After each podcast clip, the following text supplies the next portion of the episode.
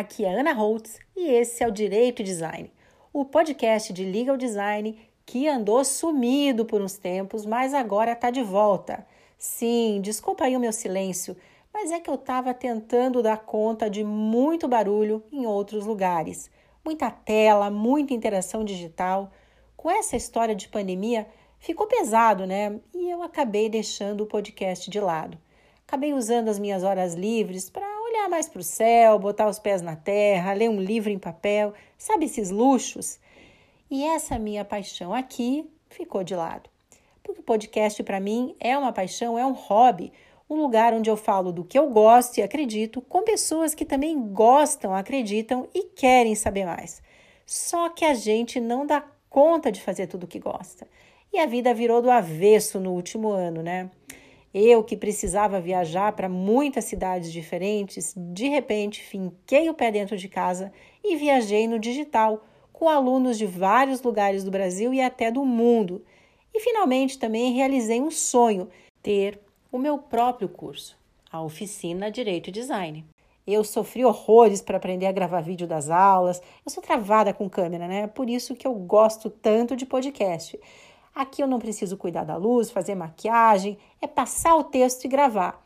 Então, toda essa saga até me acostumar a gravar vídeos deu assim uma gastura mas agora eu já me acostumei. E tem a melhor parte, que é estar com os alunos. A gente discute projetos, tem a mentoria também.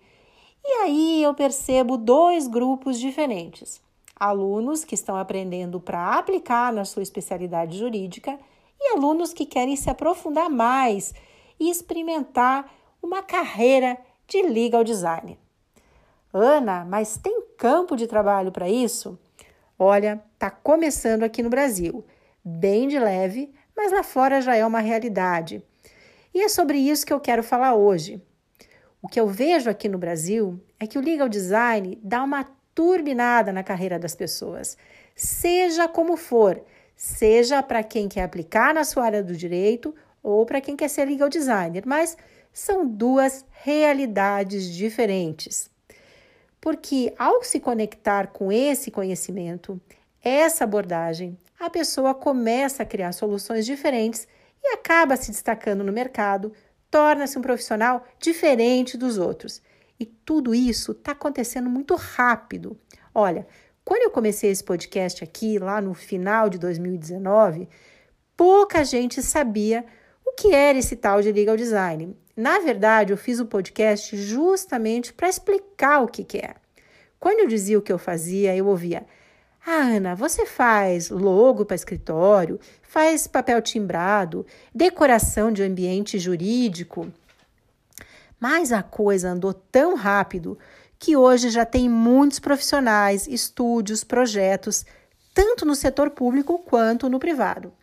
E hoje as pessoas me procuram para falar sobre a carreira e o interesse por cursos aumenta cada dia mais, não importa, não importa a idade. E enquanto alguns querem aplicar no seu nicho, direito tributário, trabalhista, penal, por exemplo, outros querem migrar definitivamente e ser legal designer.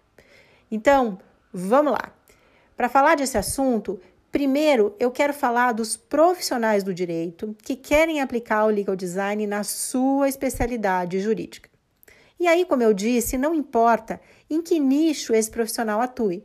Pode ser um advogado de família, um promotor de justiça, uma juíza, um perito judicial, um especialista em propriedade intelectual, não importa. O legal design pode ser aplicado em qualquer área do direito e é justamente o especialista que vai descobrir onde e como aplicar.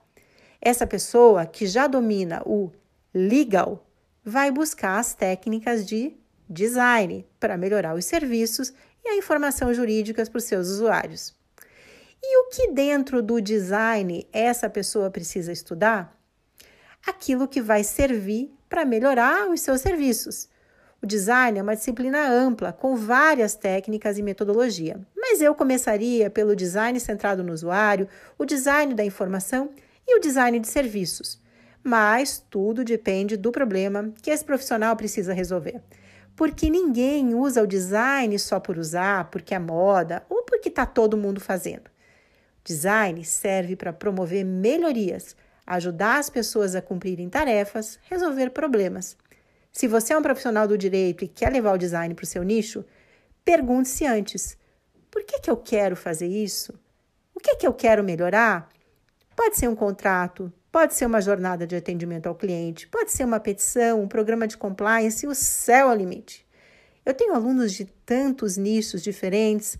Olha, eu tenho uma aluna que está melhorando documentos veterinários, ela trabalha com direito animal. Vários alunos que são especialistas em proteção de dados estão melhorando avisos de privacidade ou políticas, materiais de treinamento para engajar mais os colaboradores.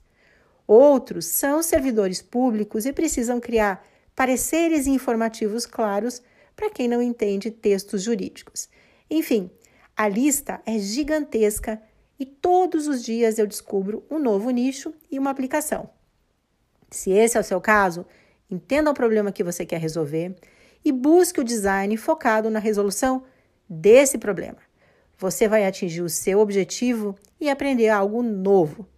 Aprender design é sair do mundo jurídico e explorar uma disciplina totalmente diferente. Liga ao design não é uma área do direito. É o casamento entre duas disciplinas, direito e design. Uma não está acima da outra, nem dentro da outra. O design não quer mudar o direito material. O design pode ser usado para melhorar a entrega de produtos e serviços jurídicos. Da mesma forma, o direito não precisa reinventar o design. O design está aí com suas técnicas há bastante tempo. Às vezes eu vejo alguém no direito querendo reinventar a roda no design. Não precisa, cuidado, cada um no seu quadrado. Então, se você for colocar o design na sua prática jurídica, vá atrás de boas técnicas. Você não precisa fazer uma faculdade de design nem contratar um designer profissional. Só precisa aprender as técnicas que vão te ajudar a melhorar os seus serviços, produtos, informações, o que você precisa melhorar. Isso não vai te tornar um legal designer profissional, mas sim um advogado, uma juíza, um promotor no servidor público que usa o legal design e ganha eficiência e destaque no mercado com isso. Agora, se você é da área jurídica e quer trabalhar como legal designer, a situação é outra. Você vai trabalhar todos os dias com legal design e vai resolver diferentes tipos de problemas para os seus clientes. O que é que você precisa estudar, então? Direito e design. O ideal é que você faça uma formação sólida em design, graduação ou pós-graduação porque você vai precisar de uma visão ampla do design e, de preferência, trabalhar com outros designers. Por quê? Porque quando um cliente trouxer um problema, você vai saber onde buscar a resposta. Eu não disse que você vai saber a resposta certa. Eu disse que você vai saber onde procurar a resposta. Como legal designer, você vai enfrentar diferentes tipos de desafios repensar serviços, plataformas, sistemas, equipes, documentos de todos os tipos. Você vai precisar de uma visão ampla e sempre atualizada do design para se servir das metodologias e se conectar com outros profissionais que vão atuar no projeto, porque é multidisciplinar e não tem receita pronta. Não é só lendo livros e estudando teoria que você vai aprender. É colocando a mão em projetos reais e principalmente convivendo, trabalhando junto com outros designers. O mundo jurídico não vai te dar essa formação. Legal design não é uma área do direito. Vou repetir. Legal design não é uma área do direito. Também não é uma área do design. É a junção de duas disciplinas: direito e design. E um legal designer é um especialista em direito e design, nas duas coisas. Não é um advogado que é entusiasta do design. Não, é um profissional do design. Você entende a diferença? E esse legal designer ou essa legal designer pode ser também especialista em algo do direito, como compliance, direito do trabalho, tributário, mas não vai conseguir ser especialista em todas as áreas do direito. Então, normalmente, vai trabalhar com algum especialista jurídico. Eu vou dar um exemplo. Meu caso, eu tenho experiência em contratos e compliance, mas sei muito pouco de penal, previdenciário, família. Então, quando eu pego um projeto nessas áreas, eu trabalho ao lado do especialista nessa área. Ou seja, é uma atuação diferente. O importante é que o legal designer conheça a base do direito e em algumas matérias, como contrato e processo civil, porque é impossível redesenhar um contrato sem saber teoria geral dos contratos. Assim como não dá para redesenhar uma petição sem saber processo civil ou ter tido uma experiência mínima em contencioso. Então, se você está na faculdade e pensa em atuar como legal designer, continue estudando. Faça os seus estágios jurídicos e descubra do que você gosta mais no direito. E vá buscar também a sua formação em design aos poucos. Comece com os cursos rápidos, aproxime-te de quem já está na área e tenha consciência de que se você escolher esse caminho, você vai precisar sair da caixinha do direito e investir na carreira de designer. Mas vá aos poucos para você saber se é isso mesmo que você quer. Vá descobrindo o design e se descobrindo também. Uma vez eu ouvi que o segredo está no equilíbrio entre o que a gente gosta de fazer e o que a gente faz bem. Então pare e pense no trabalho. O que você gosta de fazer? E o que é que dizem que você faz bem? E o que dentro do legal design você faz de melhor? É isso que você vai descobrir, porque pode ser pesquisa, pode ser design gráfico, quem sabe você se identifique com as jornadas, web design, pode ser que você seja um especialista em UX writing no futuro ou na produção de vídeos. São muitas possibilidades. E é por isso que você precisa ir devagar e experimentar se você quer ser legal designer. É por isso que não é bom reproduzir o que funcionou com outras pessoas. As suas habilidades e limitações são únicas, o seu caminho também. E não é um caminho reto, tem muitas curvas e possibilidades. E essa é a graça.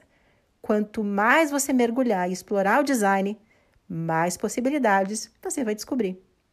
Bom, para resumir, não importa se você quer ser um legal designer profissional ou se você apenas quer aplicar o legal design na sua área de atuação. Comece experimentando e tenha sempre em mente o que você quer melhorar com o design. E se você quiser me contar a sua história com o legal design, entra lá no anaholtz.com.br e tem todos os canais para gente conversar.